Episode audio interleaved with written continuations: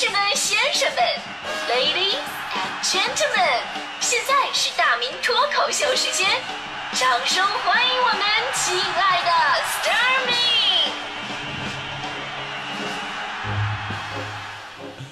好，欢迎各位来到今天的大明脱口秀，我是大明。作为一个电台主播呀，我发现了一个人们小小的心理状态，就是如果你很喜欢一个人的长相，那么他的声音。通常你往往也能接受，比方说这个人长得跟吴彦祖似的，是吧？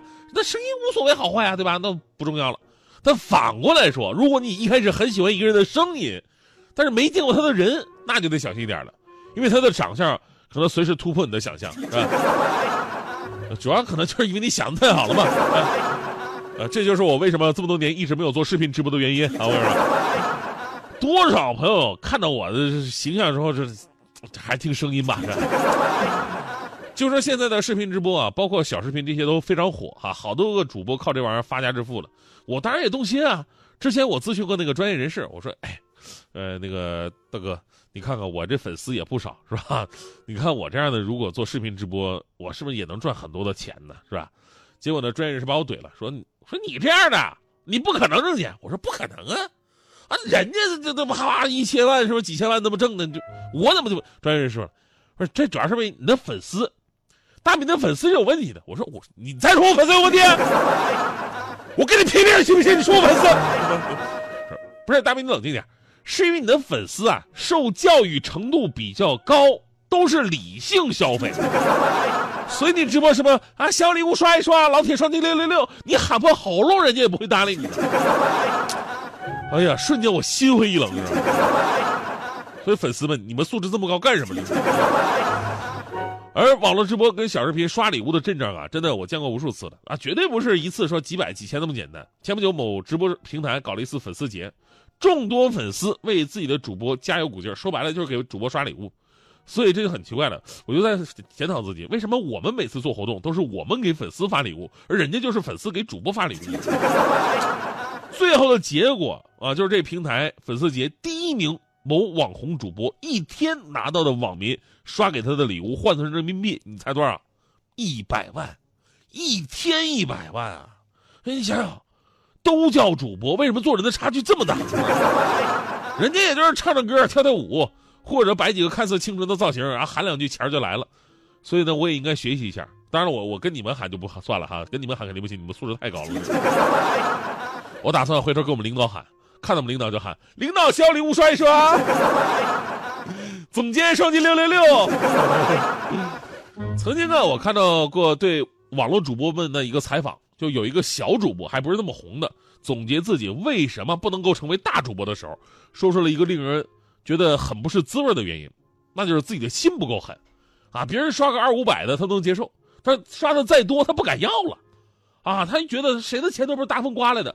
正是这份良心呢，让他不敢突破，成为一个所谓的成功的网红主播。的确，网红啊，这这这家伙跟网民要钱的时候啊，很多人不会想到这一点，他们也不会想到，给他们刷礼物的人不一定都是有钱人，大多数人平时啊，这工资仅仅够自己生存的。而这些人呢，自从爱上了某主播，生活完全变了。昨天刚发的工资三千块钱，留下了两千五用来打赏主播。留着一百块钱充话费，再留着五十块钱买纸巾，再留三百五十块钱当这个月的伙食费。当他这边打赏着主播，听着美女啊，主播嗲嗲叫他“帅哥，谢谢你好喜欢你”的时候，开心的笑着喝了一口昨天晚上的酸菜泡面汤。他可能没有给自己的父母买过什么礼物，可以毫不犹豫的送给主播们兰博基尼和大游艇，甚至还有一部分人，就为了能够拿到更多的钱去打赏，就为了主播对自己的一句夸奖，不惜作奸犯科。前不久，江苏一个网民数次非法侵占公司货物达到四百六十三万。分赃之后啊，你说这钱儿啊，是拿着自己违法的成本去干的呀？他干嘛了呢？拿出一百二十万呢，用于直播打赏。还有省吃俭用了一辈子的老夫妻，老公呢最近爱上了直播，花了家里所有的积蓄去打赏。之前他甚至没有给自己的媳妇儿买过生日礼物。想想真的多悲伤啊！你陪了他一辈子，还不如人家随便夸了你一下子。这还不是最过分的，最过分的就是那个主播们真大小通吃，没有收入的小孩子也不放过。多少孩子父母疏于管理，最后呢孩子花光了父母的血汗钱，甚至是看病钱。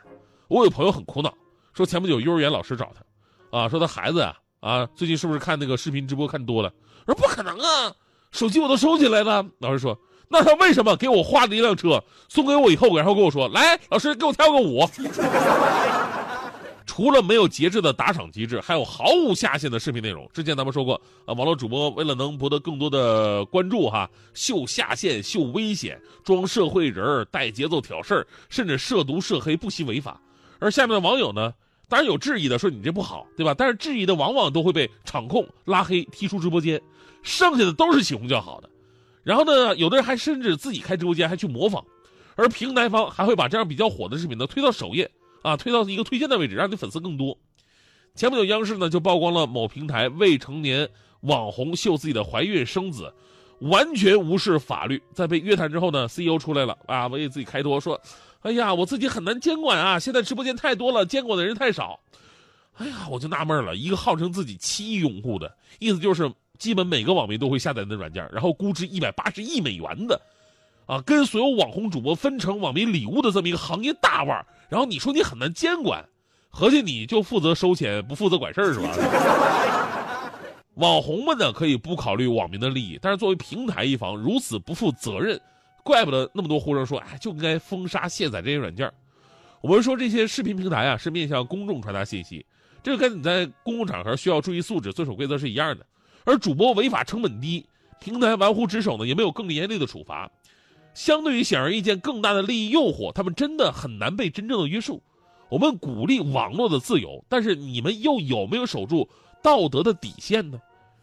不过这事儿说到最后吧，咱们也不能一刀切啊。其实视频直播吧，有好有坏，也有很多的正能量，只不过是被那些低俗的内容淹没了而已。所以希望真正的有正能量的东西能被顶上去，让我们的生活看起来更加有意思，更加健康。比方说，我在之前呢，我就在一个直播平台，我关注了一个很有毅力的女孩这女孩特别胖，特别胖，大胖子。但她直播的内容啊，就是减肥，每天跳直播跳操、瑜伽什么的。我就这么看着她从一百八十斤天天跳，半年之后，跳到了二百三十斤，越跳越多呢。其实我挺纳闷怎么怎么跳不瘦呢？但是那又如何呢？可贵的是人家一直在坚持。生活当中有无数这样平凡的人，可能成功离他们很远，但他们从来不曾放弃，对吧？直到昨天晚上，我终于找到答案了，因为我昨天晚上发现他还有另外一个账号，内容是直播吃酱肘子，大肥酱肘子一次吃俩。所以说呢，你能有今天呢，都是有原因的。为什么你为什么老是把空气全都吸光了，你面前呼吸急促需要叫救护车。别看我，先别看我，我的脸红就快要爆了了。没什么？那有什么？我是绝对不会承认我喜欢你了。怎么办？感觉天又酸，